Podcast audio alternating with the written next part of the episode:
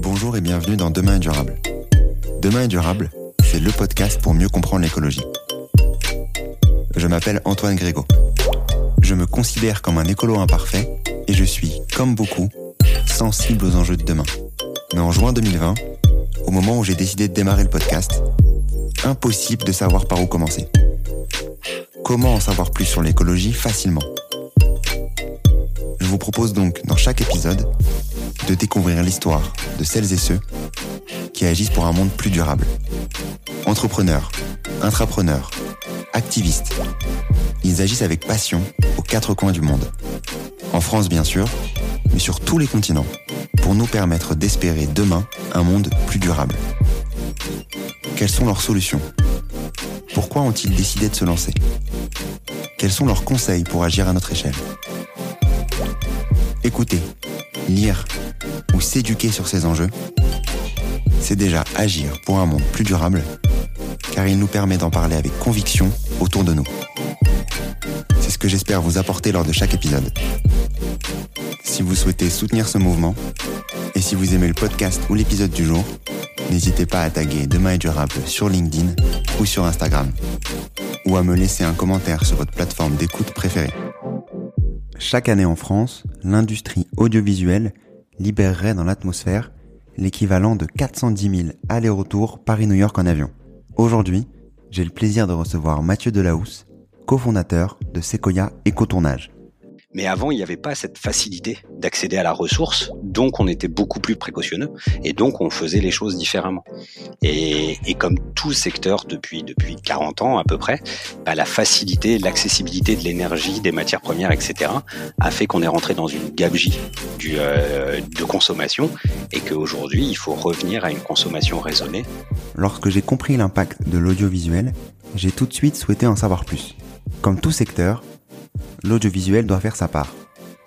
Initialement régisseur, Mathieu se rend compte au fil des années de l'impact de son métier et du manque de prise de recul du secteur.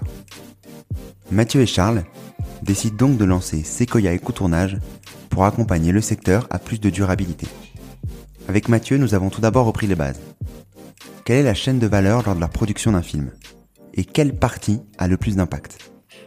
Comment faire évoluer ce domaine dans le bon sens? Sans en enlever sa part de magie. Quel rôle l'audiovisuel peut jouer dans l'aide à la transition écologique? Un épisode que j'ai adoré enregistrer car il met la lumière sur ce secteur très opaque, hors du commun, et les acteurs qui agissent pour accélérer sa transition. Silence en coulisses, action. Aujourd'hui, dans le nouvel épisode de Demain est durable, j'ai le plaisir d'accueillir Mathieu Delahousse. Comment tu vas, Mathieu? Bah très bien, et toi? Ça va très très bien. Je suis euh, ravi, ravi de t'accueillir aujourd'hui, de pouvoir parler d'un sujet euh, euh, différent euh, de ceux abordés précédemment dans le podcast, à savoir l'audiovisuel et notamment l'impact de l'audiovisuel et de toutes les actions que vous pouvez faire au quotidien grâce à grâce à la création de, de Sequoia Éco-Tournage il, y a, il y a quelques temps maintenant. Mais je vais démarrer bien entendu cette, cet épisode par une question plutôt simple avant d'aborder plus de sujets. Qui est Mathieu? Qui est Mathieu? Euh, Ah, c'est une c'est une vaste question. Euh, Mathieu, c'est par rapport à Sequoia Éco-Tournage, parce que le reste ne vous intéresse pas, je pense pas, ou sinon on en reparlera une prochaine fois. Euh, Mathieu, euh, bah, j'ai été régisseur pendant pendant 20 ans euh, sur les tournages, c'est-à-dire que je me suis occupé de l'organisation logistique pendant 20 ans des tournages, ce qui m'a amené à faire la rencontre euh, il y a une dizaine d'années maintenant de Charles Gachet-Dieuze, euh, avec qui j'ai travaillé pendant pendant plusieurs années et avec qui euh, j'ai noué des liens, euh, des liens très proches et, euh, et notamment euh, et notamment un rapport à, à l'éco-responsabilité, à la nature, etc., qui nous a amené à nous poser tous les deux la question de de, de ce qu'on pouvait faire à notre niveau en tant que régisseur et comment on pouvait agir et, et, et, prendre faire notre part, notre part du colibri en quelque sorte. Et, et voilà, on en a on en a décidé il y a, il y a un peu plus de trois ans maintenant de lancer cette idée folle de créer Sequoia, la, la première agence en, en éco-responsabilité pour les, les, productions audiovisuelles. Donc, euh, donc c'est des, des gens de terrain. ok, bon, on va revenir sur euh, sur le début vu que vu que ça m'intéresse hein. mm-hmm. également. Euh, donc tu disais que tu avais euh, donc tu étais régisseur avant. Comment est-ce que tu arrives dans le le secteur de, de l'audiovisuel avant ça? Alors, faut qu'on, je pense qu'il faut qu'on dise les choses clairement. Je suis, alors, est-ce que je suis un boomer? Je ne sais pas exactement quels sont les termes, mais en tout cas, j'ai 42 ans. Et, euh, et à l'époque où moi j'ai commencé, j'ai commencé par hasard. Je travaillais dans un restaurant et il s'avère que bon nombre de gens qui venaient travailler, qui venaient manger dans ce restaurant, euh, travaillaient dans l'audiovisuel et m'ont un jour proposé euh, de venir les rejoindre chose qui se faisait beaucoup plus à l'époque. Donc je parle de ça maintenant il y a plus de 20 ans. Euh, mais c'est vrai qu'aujourd'hui, il y a de plus en plus d'écoles de cinéma qui se sont euh, développées, tout, tout système confondu. Et je crois que c'est entre 6000 et 7000 euh, étudiants qui sortent diplômés chaque année d'écoles de cinéma. Donc, donc la façon de rentrer dans le monde de l'audiovisuel aujourd'hui est pas exactement la même que celle que j'ai connue il y a, il y a 20 ans. Et toi, donc, donc de ton côté, tu as commencé euh, par quel euh, poste directement régisseur ou euh? Alors j'ai commencé directement ce qu'on appelle assistant régie. À l'époque, on appelait ça stagiaire régie sans notion de, de stage. Et j'ai commencé par quelque chose qui m'a directement mis le, le, le virus, c'est-à-dire que j'ai commencé pour un tournage de publicité ou à la montagne pour une marque de fast-food. Et, et mon travail, c'était de faire des allers-retours en motoneige pour amener les gens sur le plateau. Donc forcément, pour un gamin de 20 ans, être payé pour faire de la motoneige toute la journée pour amener des gens euh, sur un tournage. Euh, bah, tout d'un coup, euh, bah, je me suis dit, ah, ça a l'air, ça a l'air chouette ce métier. J'aimerais bien continuer. Donc voilà comment ça a commencé. Ok, et c'est sûr que ça donne, ça donne envie de d'être d'être régisseur sur ce type de tournage-là. En tout cas, travailler dans dans, dans la régie. Euh, avant de avant d'aborder ce que vous faites, ce que vous faites en, en, en détail, pendant 20 ans, donc à peu près 20 ans, une quinzaine d'années, donc tu as tu as été euh, du coup régisseur, en tout cas travaillé euh, dans les différents, euh, que ce soit des, des pubs, des j'imagine des, des séries cinéma, etc. Mhm. Est-ce que avant ta rencontre avec Charles, vous aviez un peu notion de de, de ces thématiques écologiques? Est-ce que ces les sujets écologiques étaient pouvaient potentiellement tenir une place au sein de au sein de vos travaux? Je pense que l'écologie pour euh, pour Charles et moi était quelque chose qui était un petit peu sous-jacent, mais pas du tout euh, cohérent et structuré, et, euh, et notamment une un des une des passions qu'on a partagé avec Charles, c'est la passion du freeride. Euh, Charles a grandi à Grenoble. Euh, il a une petite, un petit chalet, un endroit qui s'appelle le Chazelet, du côté de la Grave, la Meige. les, les aficionados de freeride connaissent bien cet endroit-là.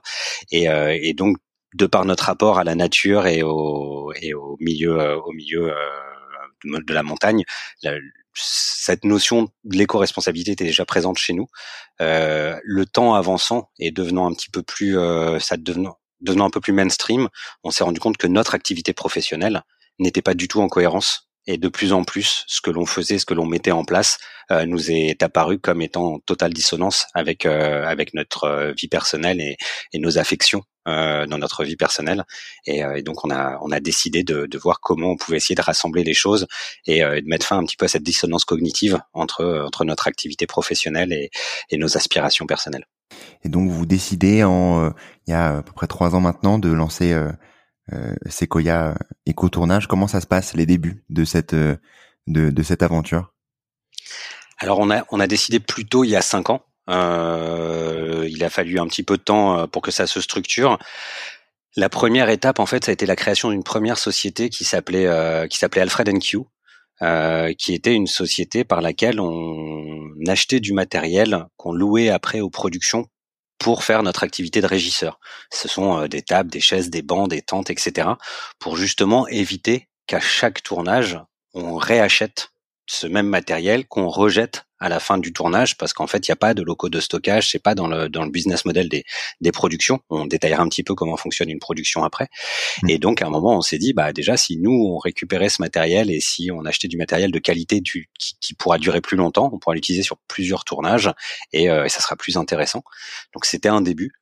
Et ce, cette société, on a basé le stock de cette société au sein d'une euh, structure avec des ressourceries, euh, une sorte de tiers lieu.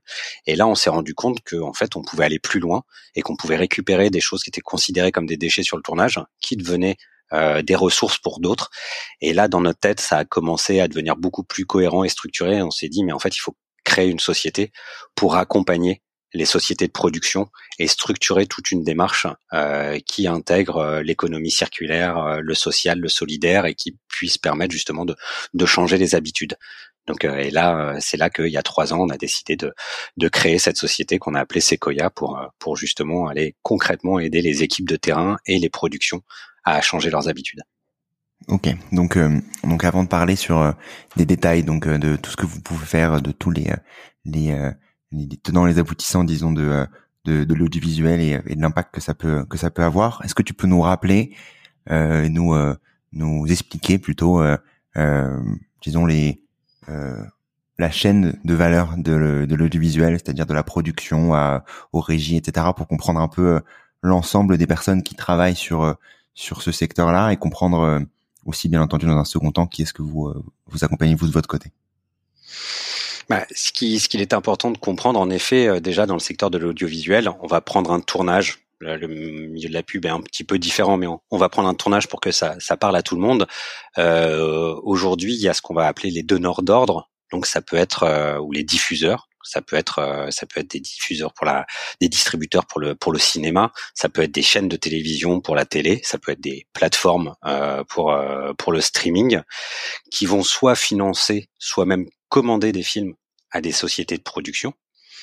Les sociétés de production sont des entre guillemets petites euh, structures qui peuvent en moyenne contenir euh, entre 5 et 15 personnes qui vont le temps de la création d'un projet donc pour des histoires de droit, on va parler d'un projet euh, Sequoia euh, pour le prochain film qui va s'appeler Sequoia. Euh, très bon film. Et, et très bon film avec un casting de fou, Charles Gachet et Mathieu Delahousse dans les rôles principaux. Euh, et donc pour le tournage du film Sequoia, il va se créer pendant un temps donné une sorte un petit peu de sous-structure qui va embaucher des intermittents du spectacle qui vont être là le temps du projet, qui vont louer du matériel, euh, qui vont faire appel à des prestataires spécifiques, etc. Euh, donc il va y avoir tout le, le, la, la, création de la création, le développement du projet qui va permettre de structurer ce projet, combien il va coûter, combien de personnes il va falloir, etc. Puis tout d'un coup, une fois que tout ça est validé, que les financements sont trouvés, le projet est mis en préparation là, on a toutes les équipes qui vont commencer chacune à prendre euh, euh, leur fonction les uns après les autres. Le chef décorateur ou la chef décoratrice. Je vais pas faire les masculins et les féminins à chaque fois, mais tout poste est tout autant masculin et féminin. On est tout à fait d'accord là-dessus. Euh, et donc les uns et les autres vont venir l'assistant mise en scène qui va seconder euh, et appuyer le réalisateur, le régisseur qui va s'occuper de toute la partie logistique, le directeur ou la directrice de production qui vont euh, gérer toute la partie financière du projet, la chef costumière, la chef maquilleuse, coiffeur, etc. qui vont chacun intervenir pour chacun faire leur part et, et faire en sorte que quand le tournage commence, tout est prêt. Chacun sait la, la partition qu'il doit jouer et à chaque journée de tournage sont présents les acteurs, les personnes qu'il faut, avec les costumes qu'il faut, dans les décors qu'il faut, avec les bonnes autorisations, avec le bon matériel technique, etc. Ce qui va permettre de faire tout le tournage. Euh, donc un tournage de film en moyenne, c'est, euh, on va dire euh, trois mois de tournage. Euh, c'est généralement trois mois de préparation en amont.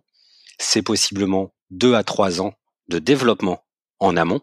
Donc, vous voyez, trois, trois ans de développement, trois mois de préparation, trois mois de tournage, et derrière, on a six à huit mois de ce qu'on appelle la post-production, ça, c'est là où on va faire la retouche d'image numérique, où on va faire ce qu'on appelle de la post-synchro. Quand il y a eu des problèmes dans les prises de son, ou s'il faut doubler des comédiens ou, euh, des choses comme ça, on va réenregistrer du son en studio, puis après faire le montage, euh, le montage vidéo, ce qu'on appelle l'étalonnage, donc calibrer la lumière euh, pour l'unifier sur tout le projet et, et organiser la sortie, qu'elle soit en salle, qu'elle soit diffusion à la télé ou qu'elle soit diffusion en streaming, avec toute la partie promotion, etc. Et après, il y, a un, il y a un temps plus long qui est l'exploitation, qui est là, qui est là la, la vie du projet et ce que le projet va rapporter en tant que, en tant que produit, parce que même si c'est un joli produit, ça reste un produit. Ok. Et donc vous sur euh, sur toute cette chaîne de valeur qui est euh, qui qui est plus longue que je l'imaginais. euh, euh, où est-ce que vous agissez? J'imagine que est-ce que vous pouvez agir sur l'amont, sur le tout début donc du, du projet? Est-ce que c'est à ce moment-là que que tout va se jouer? Bah alors c'est très intéressant parce que euh, de par notre euh, notre origine, nous on a commencé à travailler sur le tournage et tout le monde s'est focalisé un peu sur le tournage parce que j'allais dire c'est la partie visible, c'est la partie émergée de l'iceberg, c'est ce dont on entend parler quand on voit des making of, etc. Donc c'est c'est ce qui parle un petit peu à tout le monde et, euh, et donc on est parti de là en se disant bah on va mettre des gourdes pour remplacer les bouteilles, etc. Et en fait au fur et à mesure de notre travail, on s'est rendu compte, comme toute chose, qu'un tournage c'était euh, un écosystème, que c'était un ensemble de causes-conséquences et que si on ne détricotait pas l'ensemble, et si on n'allait pas chercher exactement d'où venait, euh, d'où partaient les, les, causes et quelles étaient les conséquences, notre action était un peu vouée à l'échec. Et aujourd'hui, ce que tu dis, c'est vraiment ça, c'est que euh, contrairement à ce qu'on peut imaginer de prime abord, euh, il est indispensable de commencer bien en amont du projet parce que les vraies actions importantes et impactantes, elles vont se faire dans les prises de décision initiales, du choix des décors, euh, du choix de comédiens et de ce genre de choses, et, euh, et vont se retrouver effectivement sur le plateau pendant le tournage. Mais, euh, mais si on veut pas que notre action éco-responsable se limite à des gourdes et des gobelets, en effet, euh, l'action, elle doit être anticipée dès la, dès l'origine, dès le, dès le développement des projets, pendant cette période de, de trois ans dont je te parlais, euh, de, de, de, réflexion sur comment doit exister le projet. Donc, avant de parler en détail donc des actions que vous pouvez faire et peut-être des euh, des bonnes pratiques que vous avez pu en, ressortir et des ce qui existe aussi sur le sur le marché. Est-ce que tu peux nous euh, nous partager le l'impact en fait du secteur euh, audiovisuel. Donc vous vous aviez vous avez eu l'ambition bien entendu de d'aller le, le, bousculer dans le bon sens. pour quelle raison du coup? La raison principale, et on va être tout à fait clair, c'est l'impact médiatique de notre secteur d'activité c'est, je pense, qui nous a fait aussi beaucoup réagir et ce qui nous a donné foi dans ce qu'on voulait faire, c'est de voir des mouvements comme euh, le mouvement MeToo, euh, de mouvement 50-50, et de se rendre compte que en agissant sur les co-responsabilités des tournages, c'était aussi une façon d'agir indirectement sur tout le monde. Euh, parce que tout le monde regarde la télé, tout le monde regarde les plateformes, tout le monde va au cinéma. Euh, en tout cas, si tout le monde fait pas tout ça, chacun fait au moins une de ces trois choses-là, et que donc aller euh, sensibiliser les tournages, faire en sorte que les tournages communiquent euh, ostensiblement là-dessus et changent leurs pratiques, c'était aussi une façon de, de changer un peu l'imaginaire collectif. Et donc au-delà de diminuer l'impact environnemental de l'industrie du cinéma, c'était euh, participer à, au changement des au changement des mentalités et de l'imaginaire collectif. Je voyais des je voyais des chiffres bien entendu en, amont en préparation de, de, de, notre échange sur sur différents films. J'avais pas honnêtement notion de de l'impact que pouvait avoir euh, l'audiovisuel. Typiquement, je voyais sur euh, sur des films un peu, euh, disons, euh, classiques, historiques, sur le Titanic par exemple, avec 65 millions de litres d'eau qui ont été utilisés pour filmer les différentes scènes, pour moins classique bien entendu Fast and Furious 7, donc un peu moins un peu moins connu, un peu moins disons recommandable euh, 230 voitures détruites pour euh, pour le tournage ou Apocalypse Now sur une forêt en feu avec 4500 litres d'essence utilisée et des pneus bien entendu pour pour accélérer le tout. Euh, c'est des c'est des chiffres qui m'ont qui m'ont fait euh, froid dans le dos parce qu'en fait quand on regarde un film on se rend pas compte de euh, on voit que le beau. On se rend pas compte de ce qui se passe derrière. Et on s'imagine pas qu'en fait bien entendu il faut aussi de l'éco l'éco responsabilité et d'autant plus vu l'impact que ça peut avoir. Est-ce qu'il y a d'autres d'autres parties qui sont euh, qui sont euh, ultra impactantes pour la planète, hormis euh, ce qui se passe directement dans le sur le tournage bah, Enfin, déjà sur deux points. Le, premier point, c'est que nous, l'impact, l'impact écologique des tournages, euh, ce sont pas des chiffres qui nous ont fait bouger avec Charles, c'est la réalité de ce qu'on a vécu ensemble ou de ce qu'on a vécu avant. Moi, j'ai participé à une publicité il y a des années où on a reconstitué en haut d'un glacier un verger qu'on a fait monter soit 300 arbres par hélicoptère euh, qu'on a installé sur le glacier. On a modifié la forme du glacier avec euh, des engins qui servent normalement à faire des des, euh, des endroits où on fait du du, free, du, du freestyle et en snowboard notamment. Et, et derrière, à la fin du tournage, c'était compliqué de redescendre tout par hélico, donc on a tout fait cramer sur le glacier. Euh, c'était c'était il y a 20 ans. On n'avait pas les mêmes considérations, mais aujourd'hui j'ai encore mal au cœur de repenser de repenser à ça. Euh, il y a un autre film où on a fait un effet neige euh, sur le film. Euh, bah, l'effet neige, il s'est fait avec des, des, des micro des microplastiques pulvérisés. Ça vole super bien, c'est très joli, on dirait de la neige. Mais après, il a fallu qu'on passe deux jours avec des aspirateurs à feuilles pour essayer d'aspirer essayer d'aspirer la montagne dans laquelle on avait balancé du plastique partout. Et en fait, comme j'étais pendant 20 ans en charge de la logistique, tout ce qu'on devait faire, c'était moi qui devais faire en sorte que ça soit possible. Donc besoin d'hélicoptères, besoin d'engins ultra polluants, euh, ultra absurdes, faire monter une sorte de char d'assaut en haut d'une montagne pour lequel il faut euh, trois trois dameuses euh, et, et six motoneiges pour réussir à le tirer jusqu'à là-haut tellement il est lourd. Enfin, c'est des choses absurdes. Et aujourd'hui, quand je le, je le revois ou quand on a commencé à se poser la question écologique, c'est ce genre d'événement où je me suis dit mais c'est c'est absurde. On devrait plus aujourd'hui avoir le droit de réfléchir comme ça pour euh, pour créer une scène, etc. On devrait on devrait penser autrement et on devrait prendre cette contrainte euh, dans notre dans notre façon de dans notre façon de travailler. Bon, on va reparler euh, on va reparler par la suite, mais sur sur vous, sur les actions que vous pouvez faire du coup au quotidien. Pour être tout à fait tout à fait clair et succinct, nous la, la première action qu'on met en place et qui est généralisée auprès de tout le monde, c'est de questionner ses habitudes.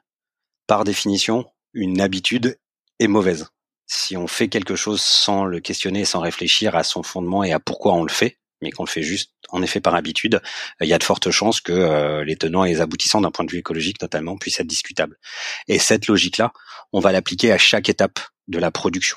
Euh, pourquoi on a choisi euh, tel décor, pourquoi on se déplace de telle façon, pourquoi on a prévu d'alimenter le tournage avec telle source d'énergie, un groupe électrogène par exemple, parce que c'est plus simple, on a des groupes électrogènes adaptés, euh, roulants, insonorisés, c'est hyper pratique, mais c'est aussi hyper euh, polluant et qu'en réfléchissant deux secondes, parfois on, peut avoir d'autres solutions.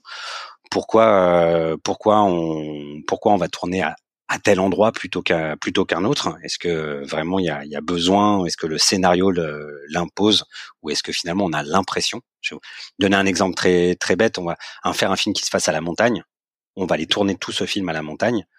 Possiblement, il pourrait nécessiter juste une semaine de tournage pour avoir des images de montagne et le reste ce sont des scènes qui vont se faire en intérieur dans un appartement etc qui pourraient se faire n'importe où. Donc qui n'ont pas nécessité de déplacer une, équipe jusque dans des villages d'altitude etc et qui pourraient tout à fait se faire en, vallée à côté d'un dans un studio avec un, moindre impact écologique. Donc c'est c'est en fait on va aller reprendre toutes les démarches, euh, on va reprendre toutes les étapes de production et tout ce qu'on appelle les départements la régie, la décoration, le maquillage, l'habillage, etc. Et on va aller voir tout ce qui peut être modifié dans leur mode de travail sans que ça vienne rajouter un énorme surcoût financier à la production. Sinon, d'un coup, le film n'est plus viable et si le film peut plus se faire, euh, y a, la question ne se pose pas et ça, on vient pénaliser le film. Et sans que ça se fasse non plus à l'encontre de la bonne volonté des, des, des professionnels, parce que le but, c'est que eux intègrent ces bonnes pratiques et les prennent à leur compte et après les reproduisent pour que ça soit durable justement. On les accompagne une fois et derrière ils sont optimum, enfin ils sont compétents pour le refaire. Donc c'est euh, l'idée, c'est bien d'être bienveillant, accompagnant et de montrer aux gens qu'avec juste une façon de voir les choses un petit peu différente, on peut commencer à amorcer un changement qui petit à petit va va porter ses fruits. Et vous, à quel moment, euh, euh, en ce moment, actuellement, j'imagine qu'il y a dû avoir une, aussi une évolution. Vous arrivez à, agir. Est-ce que vous arrivez à agir du coup sur cette partie en amont le plus possible, j'imagine, au fur et à mesure? Est-ce que c'est bah, c'est difficile? Est-ce que les les les, les différents euh, donneurs d'ordre dont tu parlais euh, dont tu parlais au début euh, sont ouverts à, à disons toute cette thématique là les choses ont les choses ont beaucoup changé, la maturité sur le sujet a beaucoup augmenté. Initialement, en effet, et dans le mode de fonctionnement, il y a aussi quelque chose qui est important à savoir, c'est que c'est qu'un film se monte à crédit. C'est-à-dire qu'on a euh, des, les, structures qui vont financer le film, elles font en quelque sorte ce qu'on pourrait appeler une promesse de don au tournage, mais de façon à être sûr que euh, que bah, le film va bien se faire et qu'ils vont pas donner de l'argent qui ne servira à rien derrière ou ils vont pas entre guillemets se faire se faire avoir. Bah, il faut que le film soit terminé pour que la production touche réellement le, touche réellement les sous.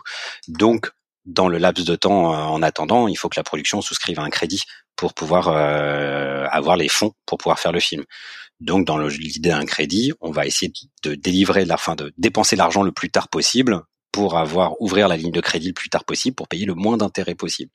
Donc, on a une structure historique de réflexion qui est plus on dépense l'argent tard, moins on paye d'intérêts qui sont énormes et donc quelque part plus on fait d'économies.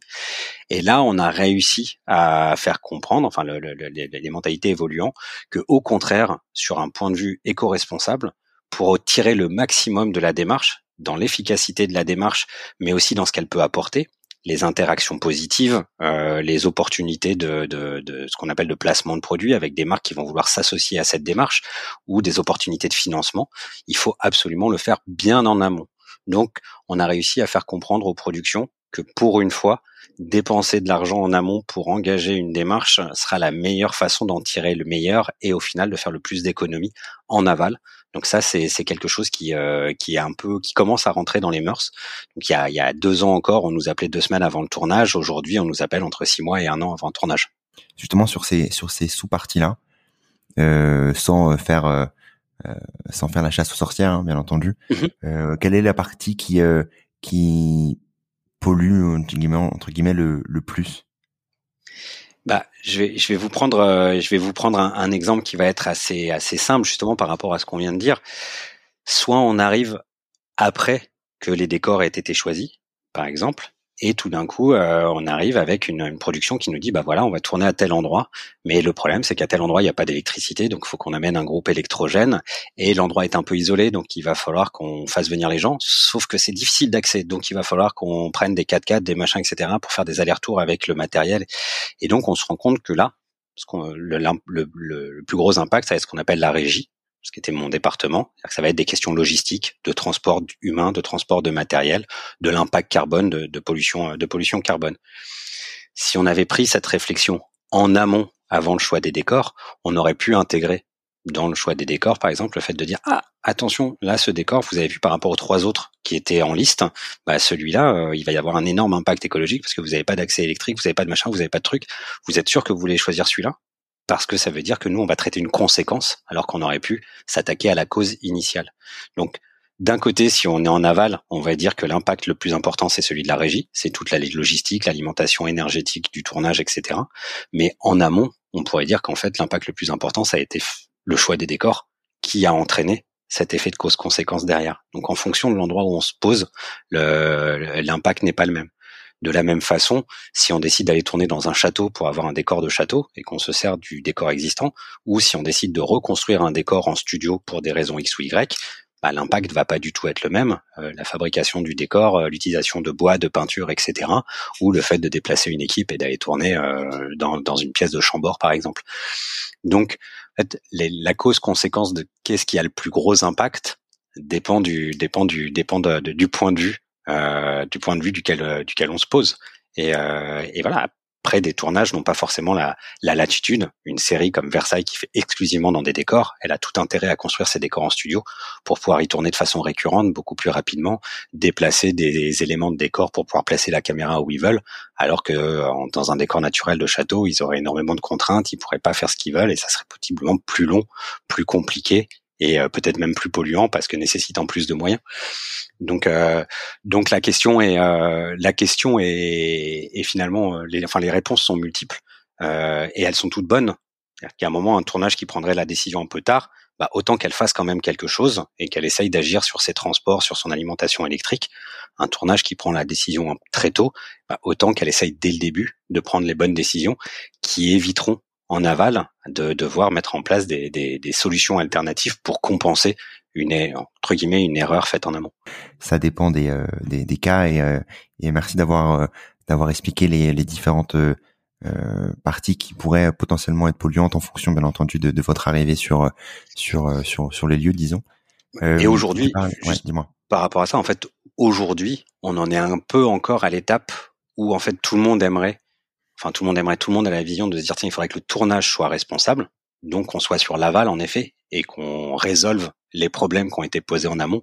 Et nous, justement, le gros de notre travail, c'est de montrer que, euh, que la, vraie démarche, elle se situe, et c'était ta question initiale, elle se situe vraiment en amont, parce que si on résout les problèmes en amont, mais ce qui est vrai pour tout, euh, si on va s'attaquer aux raisons d'être du problème plutôt qu'à la conséquence, bah, on résout le problème plutôt que d'essayer de, de, trouver un, palliatif au problème.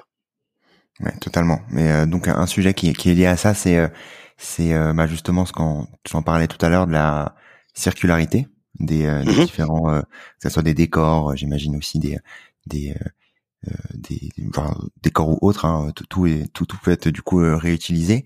Comment est-ce que c'est vécu ça par par les les les professionnels du de l'audiovisuel? Et est-ce qu'il y a une chaîne de valeur qui s'est créée donc pour réutiliser justement cette toutes ces parties qui qui initialement étaient étaient jetées? Il y, a, il y a, quelque chose qui est très intéressant par rapport à cette notion de circularité et qui est aussi propre à beaucoup de beaucoup de domaines dans dans le côté euh, durable et, responsable, c'est qu'en fait on, on se retrouve à refaire ce qu'on faisait avant. Je pense que, tu, l'as pu le voir dans, beaucoup de tes podcasts. Euh, la sagesse euh, la sagesse populaire, euh, le bon sens paysan. Enfin, ça peut prendre beaucoup de noms, mais mais moi il y a énormément de moments où tout d'un coup, je me suis rendu compte que ce qu'on était en train de remettre en place, c'est ce qui existait il y a 20 ans. Et même moi, il y a 20 ans, quand, j'ai commencé à travailler, il existait euh, dans le cinéma et en région parisienne, il existait ce qu'on appelait des stocks d'accessoires. C'était des endroits gigantesques dans lesquels il y avait toutes sortes d'objets complètement absurde et hétéroclite euh, que pouvaient louer des productions pour pouvoir euh, pour pouvoir euh, ce qu'on appelle accessoiriser, c'est-à-dire donner vie à leur décor avec des petits détails, une lampe, un, téléphone, un film des années 60, un film des années 20, un film, enfin voilà, retrouver une, une cabine téléphonique ou n'importe quoi. Aujourd'hui, pour des raisons de prix fond de, du foncier, ces endroits ont disparu parce que le coût de location du foncier par rapport à ce qu'ils pouvaient louer, etc., n'était plus rentable, donc ces endroits ont disparu. Et on est en train de les recréer on appelle ça aujourd'hui des ressourceries, etc. On est en train de recréer ces endroits où on stocke des choses et où on peut venir louer des choses.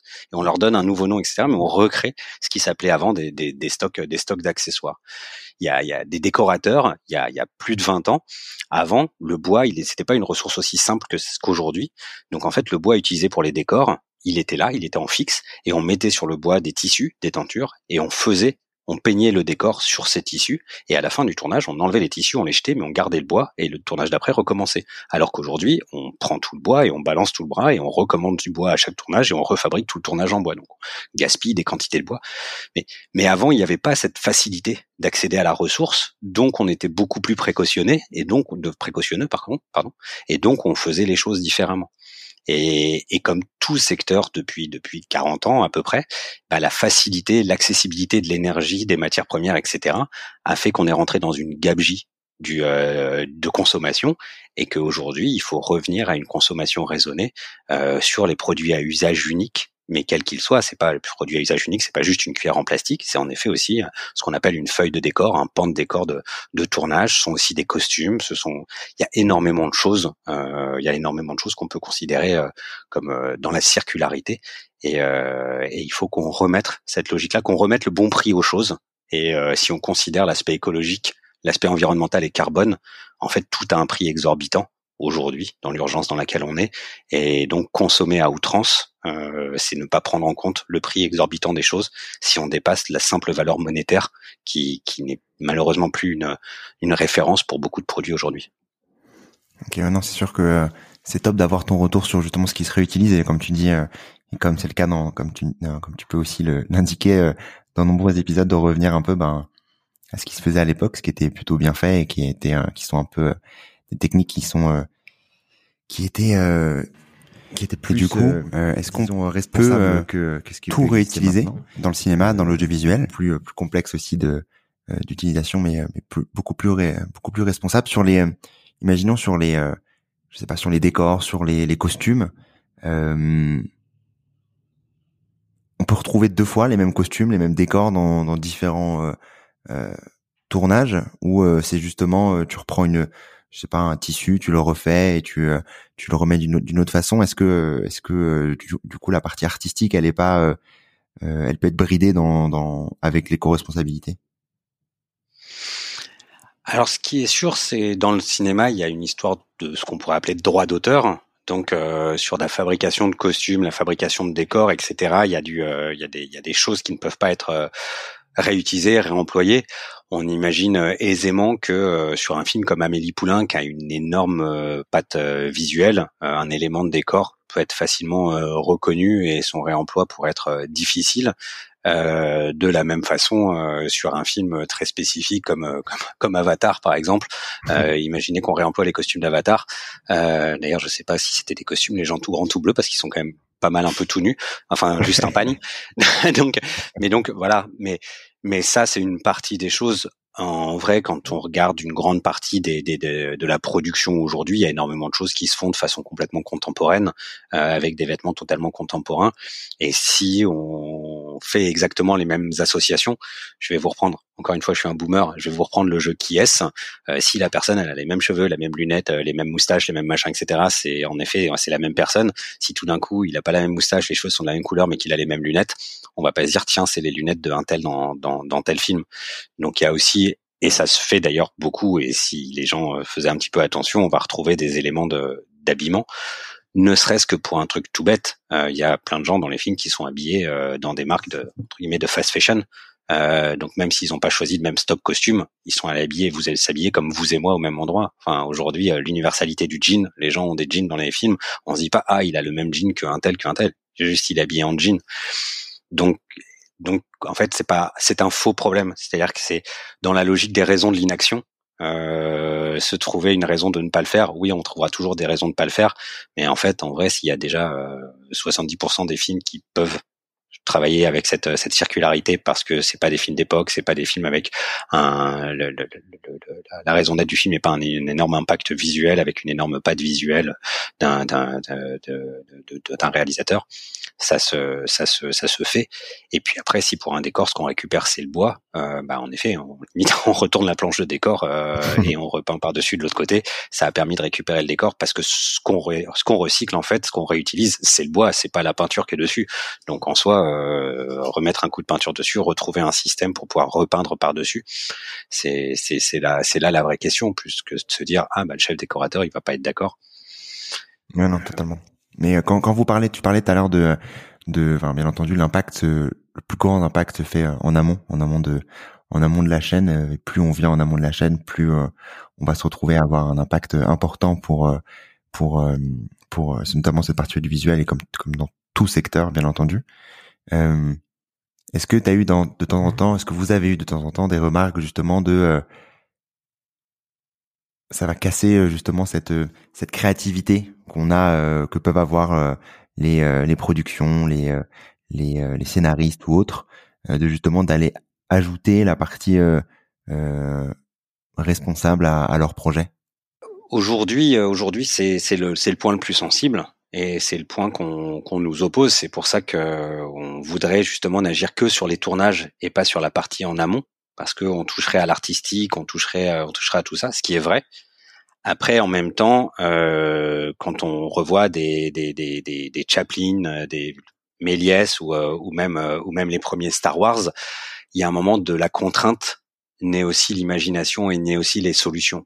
Et que en fait, avoir tout possible et tout maintenant, c'est aussi une contrainte, c'est qu'on n'imaginait pas de faire autrement. Et tout d'un coup, quand on évoque l'idée de faire autrement, on se dit ah mais comment on va faire, c'est pas possible et voilà. En fait, à une époque, on pouvait pas faire autrement et les gens trouvaient des idées extraordinaires. Et encore une fois, enfin, on regarde, regardez les, les premiers Star Wars, les effets spéciaux du premier Star Wars sont quand même encore aujourd'hui euh, tout à fait, euh, tout à fait étonnants alors qu'ils ont plus de 50 ans. Euh, donc, donc à un moment, euh, il faut aussi accepter l'idée que faire les choses euh, en se posant des questions et de façon entre guillemets un peu plus compliquée, ça va pas forcément nuire à l'imaginer, à enfin au côté euh, imaginatif du projet. Bien au contraire, ça pourrait même peut-être à certains moments le, le, le renforcer et venir appuyer le, venir appuyer l'histoire. Après, l'autre question aussi, c'est dans la dans la dans la globalité de ce qui, pro, ce qui se produit à l'échelle de la planète, mais à l'échelle de, euh, si on parle d'émissions de télé, de publicité, de documentaires, de séries, de films, etc. Est-ce qu'il n'y a pas un certain nombre de ces projets qui pourraient intégrer un certain nombre de contraintes parce que le fond du projet n'est peut-être pas une œuvre artistique avec un réalisateur qui vise un prix à la Mostra de Venise, à Cannes ou autre, avec une lumière extraordinaire et des acteurs de fou, mais un produit qu'on pourrait considérer un peu plus de consommation et qui, auquel cas, euh, pourrait euh, tout à fait intégrer un certain nombre de contraintes dans son cahier des charges, notamment euh, de contraintes de démarche éco-responsable sur le fait de ne pas dépasser un certain montant d'impact carbone, de production de déchets, etc. par par épisode, par par enfin, par saison ou ce genre de choses. Et du coup, est-ce que le le, le secteur, le secteur de l'audiovisuel, donc tu en parles maintenant, est-ce qu'il est est-ce qu'il est suffisamment mature pour euh, se poser ces questions seul? Comment est-ce que euh, comment est-ce que tu vois ce, secteur justement euh, avancer au fur et à mesure des des, des mois et des, enfin, des années et des mois maintenant Je pense que je de, de la vision qu'on a de, depuis ces depuis ces trois années, mettons cinq si on considère tout le temps de, de recherche et de questionnement qu'on a eu, euh, c'est en effet une montée en maturité du secteur qui euh, arrive maintenant à, une, à un moment assumé de transition. C'est-à-dire qu'on n'est pas encore à un moment où euh, on a atteint un niveau de, de compétence et, euh, et, on vise un niveau d'excellence. On commence à atteindre un niveau de transition, c'est-à-dire qu'on on accepte et on commence à comprendre les différents impacts, les différentes sources d'impact, le rôle des différentes parties prenantes et la nécessité d'implication des uns et des autres pour que l'ensemble de l'écosystème se, se, transforme et en quelque sorte se bonifie d'un point de vue euh, éco-responsable. Maintenant, reste à mettre en place à chacune de ces étapes et dans, auprès de chacune de ces parties prenantes les démarches qui vont justement leur permettre d'atteindre un niveau de compétence et de faire en sorte, on l'espère le plus rapidement possible, que toute la chaîne de valeur se, se transforme pour arriver au final à un produit qui euh, qui deviendra vraiment éco-responsable, enfin ou durable dans un quelque sens, dans un dans un certain sens, sur le sur le long terme et que ça soit ça soit intégré dans tout le process de fabrication. Est-ce que la France fait, euh, est-ce qu'on a un, des ovnis sur cette, sur, ces sujets-là? Est-ce qu'il y a des peut-être des pays qui poussent plus vite que nous ou à l'inverse qui sont euh, plus en retard que que, peut-être euh, le secteur audiovisuel en France? Est-ce que tu saurais me dire s'il y a des des des, des, des, courants qui arrivent à l'étranger? Je pense que je pense qu'il y a un, un mouvement euh, global qui est un petit peu en train de se mettre en place. Euh, il existe déjà des dynamiques euh, aux États-Unis notamment. Nous, pour créer Sequoia, on s'est appuyé sur euh, deux structures qui existaient déjà, qui sont EcoSet sur la côte ouest américaine et Earth Angels sur la côte est américaine. Euh, il existe une structure euh, au Canada qui s'appelle Green Spark. On travaille aussi avec des structures qui existent euh, en Afrique du Sud, aux Émirats Arabes Unis, en Angleterre, en Allemagne, en Belgique, en Italie. Donc, et on fait ce travail d'intelligence collective pour justement voir ce qui existe ailleurs, voir ce que d'autres font, si certains ont pris de l'avance quelque part, si d'autres ont pris d'autres directions. On travaille aussi avec d'autres secteurs d'activité parce qu'il faut être tout à fait conscient que c'est pas le secteur audiovisuel qui fait sa transition environnementale, c'est le secteur audiovisuel qui fait sa part dans une démarche globale, internationale et multi multisectorielle de transition. Il y a une transition environnementale qui est généralisée et il faut que chacun chaque pays, chaque secteur d'activité, etc., fasse sa part dedans. Et, nous, on s'inscrit dans ce mouvement global. Et il y a des secteurs d'activité qui ont entamé cette démarche bien avant nous et qui ont déjà fait du test and learn en quelque sorte sur un certain nombre d'idées et de process et qui peuvent justement nous faire partager cette intelligence et nous éviter de perdre du temps. Et, euh, et à côté de ça, peut-être que l'avance de la France là-dessus, c'est justement de, de, mettre un peu tous les partenaires autour de la table et, euh, et d'avoir un peu moins peur de mettre autant des, des, euh, des, producteurs que des diffuseurs, que des institutions publiques, que des euh, prestataires techniques autour de la table pour voir comment on va pouvoir faire bouger les choses et comment euh, les uns et les autres vont pouvoir se coordonner. Donc c'est peut-être euh, c'est peut-être ça aujourd'hui l'avance qui est en train de prendre la France et qu'il faut qu'il faudrait euh, qu'il faudrait savoir utiliser à bon escient pour justement prendre un lead sérieux sur sur le reste du monde et leur montrer que que, que l'intérêt là où ça prendra vraiment du sens c'est quand on aura réussi à, à coordonner tout ça. Euh, tout à l'heure tu parlais de l'audiovisuel de, de du rôle que l'audiovisuel euh, pouvait jouer justement euh, pour euh, bah, pour euh, accélérer toute cette toute cette partie transition. Est-ce que tu est-ce que pour toi c'est c'est le rôle aussi de de c'est votre rôle aussi de d'aller pousser euh, cette, cette, ce sujet-là pour que ça puisse aussi accélérer dans le, dans le grand public? Je sais pas si je sais pas si c'est notre rôle. Euh, en tout cas, c'est notre ambition parce que euh, parce que réduire l'impact euh, l'impact environnemental du secteur du audiovisuel c'est très bien il faut le faire mais par rapport à d'autres secteurs d'activité euh, on est loin d'être les plus importants.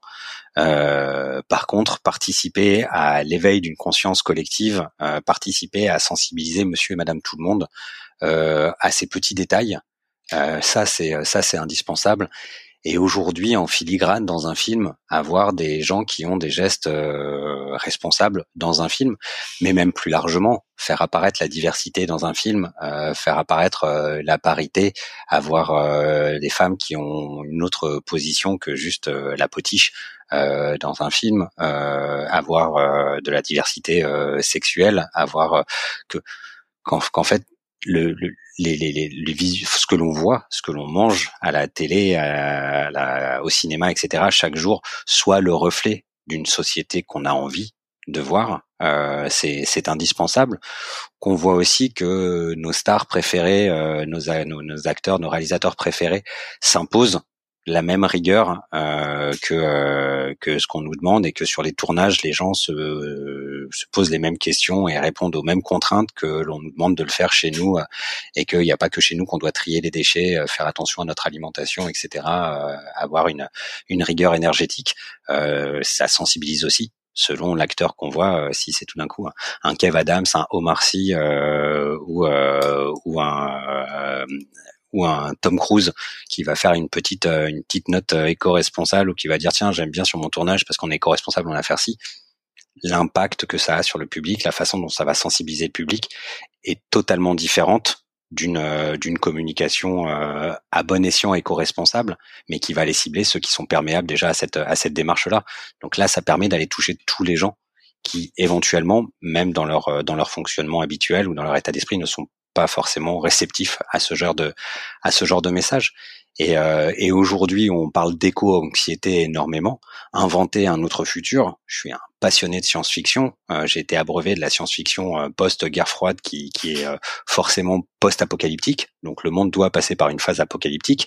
Aujourd'hui, il faut absolument qu'on réinvente un imaginaire et qu'on montre que d'autres futurs est possible que des alternatives sont possibles, qu'on va pas forcément tous mourir, que tous les animaux de la Terre vont pas forcément mourir, qu'on va tous pas forcément finir sous l'eau, et qu'à un moment c'est très bien d'alerter sur les risques, mais il faut aussi offrir des, perspectives, des perspectives euh, de, de, solutions et de résolutions et de montrer ce que peut apporter le changement.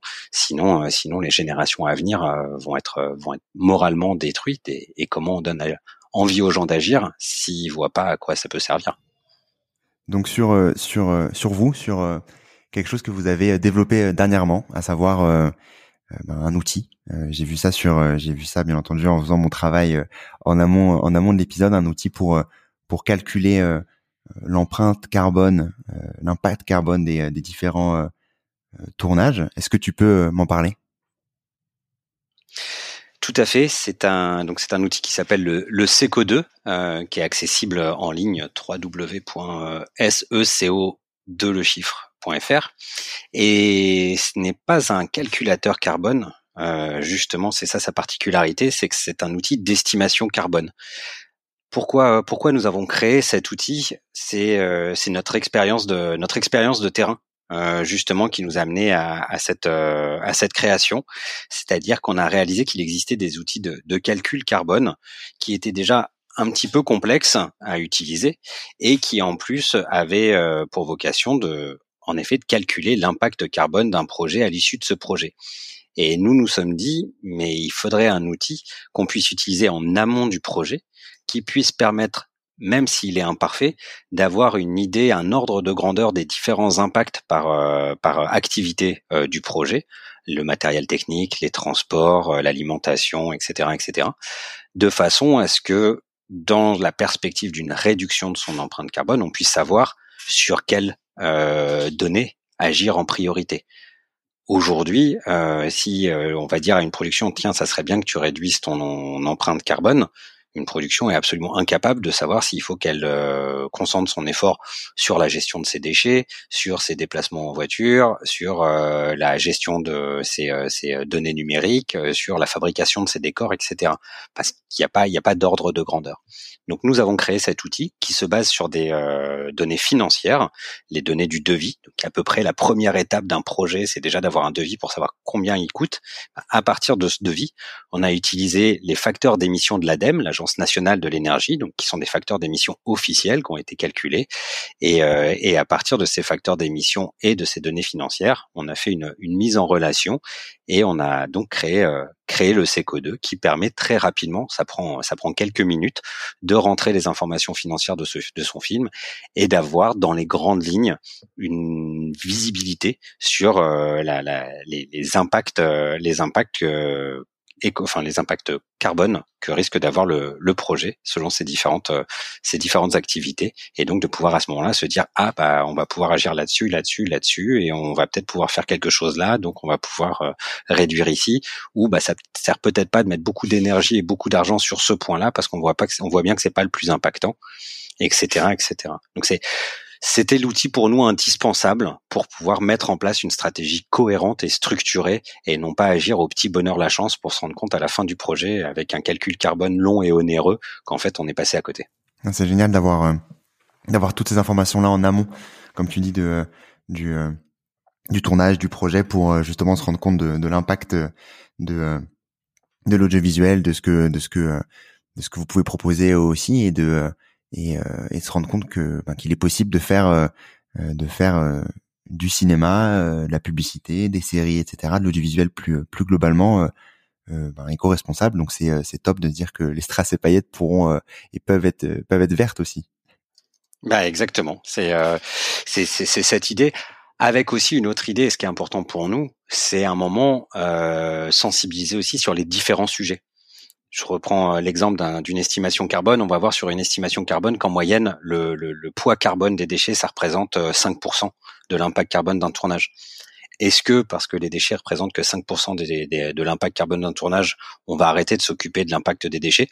Euh, Bah non. Bien entendu, on sait tous que euh, la pollution, euh, la pollution euh, des déchets, les gires de plastique dans l'océan, la gestion des déchets, la, la, la, surproduction des emballages, etc. C'est aussi un, la, la, réduction des ressources, la surconsommation des ressources, c'est aussi un gros problème. Donc, ça permet aussi de se rendre compte de attention, le carbone est une usine, une unité de mesure, une unité de mesure entre différentes industries, etc. Mais ça doit pas du tout être la seule unité de mesure parce que euh, l'impact carbone ne prend pas en considération, encore une fois, euh, l'économie circulaire, euh, la, parité, l'acte social, redistribuer des repas en fin de, tournage pour éviter le gaspillage alimentaire. En termes d'impact carbone, ça va être totalement insignifiant.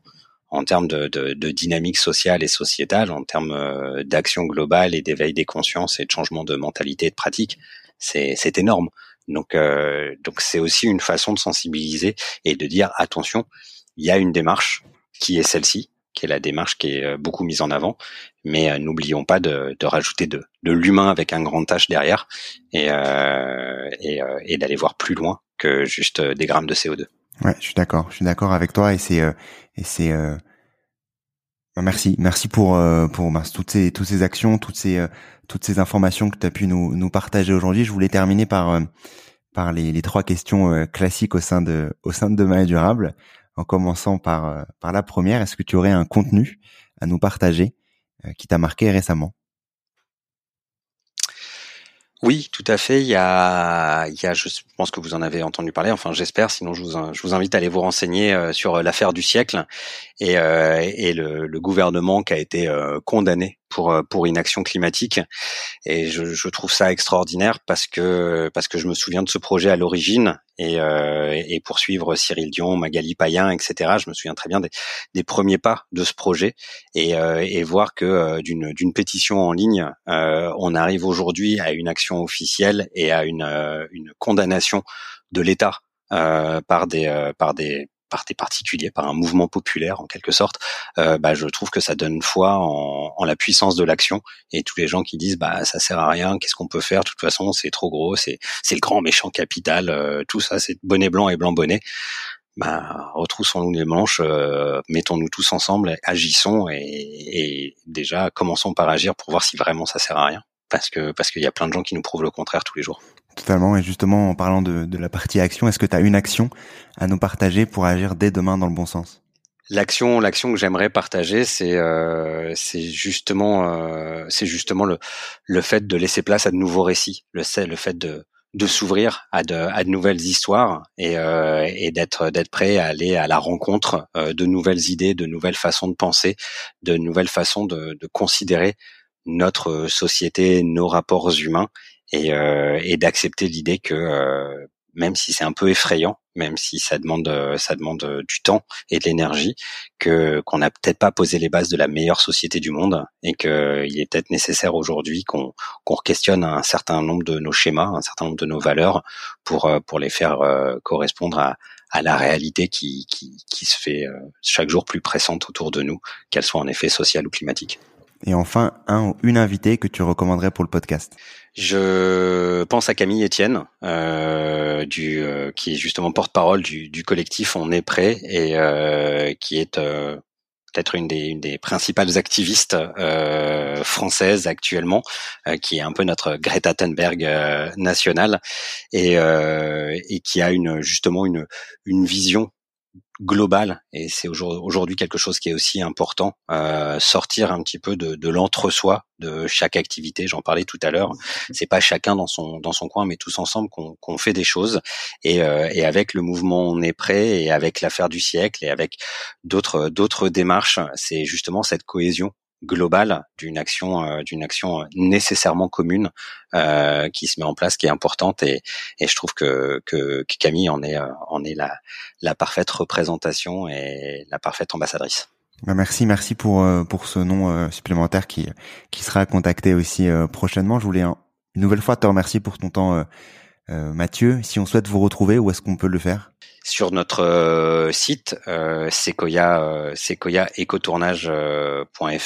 euh, par l'intermédiaire de notre de notre outil le le Seco 2 et et voilà c'est déjà c'est déjà c'est déjà très bien et de nouveaux outils euh, à destination de, des productions et des professionnels de, de l'audiovisuel sont euh, sont dans le, sont en train de se finaliser en ce moment et seront disponibles début d'année 2022. Donc euh, n'hésitez pas à rester attentif parce que les choses vont beaucoup bouger en, en début d'année. Très bien, moi je partagerai bien entendu ça dans dans les notes de l'épisode et, et une nouvelle fois merci Mathieu, merci beaucoup pour pour ton temps et pour toute les informations que tu as pu nous, nous donner aujourd'hui, les solutions aussi, surtout qui existent pour euh, révolutionner ce secteur. Merci, merci à toi de, de nous permettre de, de, partager tout ça et de, de, passer le mot en quelque sorte. Euh, on est, on est un mot parmi tant d'autres, mais, mais c'est important. Donc, euh, donc merci à toi de, de diffuser tout ça. Merci Mathieu. Merci d'avoir écouté cet épisode. J'espère que tu l'as aimé. Comme tu le sais, l'objectif de demain est durable et que chacun puisse mieux comprendre les enjeux écologiques, les solutions qui existent tout comme avoir des clés pour agir à son échelle. Si tu veux m'aider à faire connaître Demain est durable et me soutenir dans cet objectif, tu peux laisser un commentaire et une note 5 étoiles sur Apple Podcast, c'est ce qui permet à Demain est durable d'être visible du plus grand nombre et ainsi d'accélérer le changement. À très vite.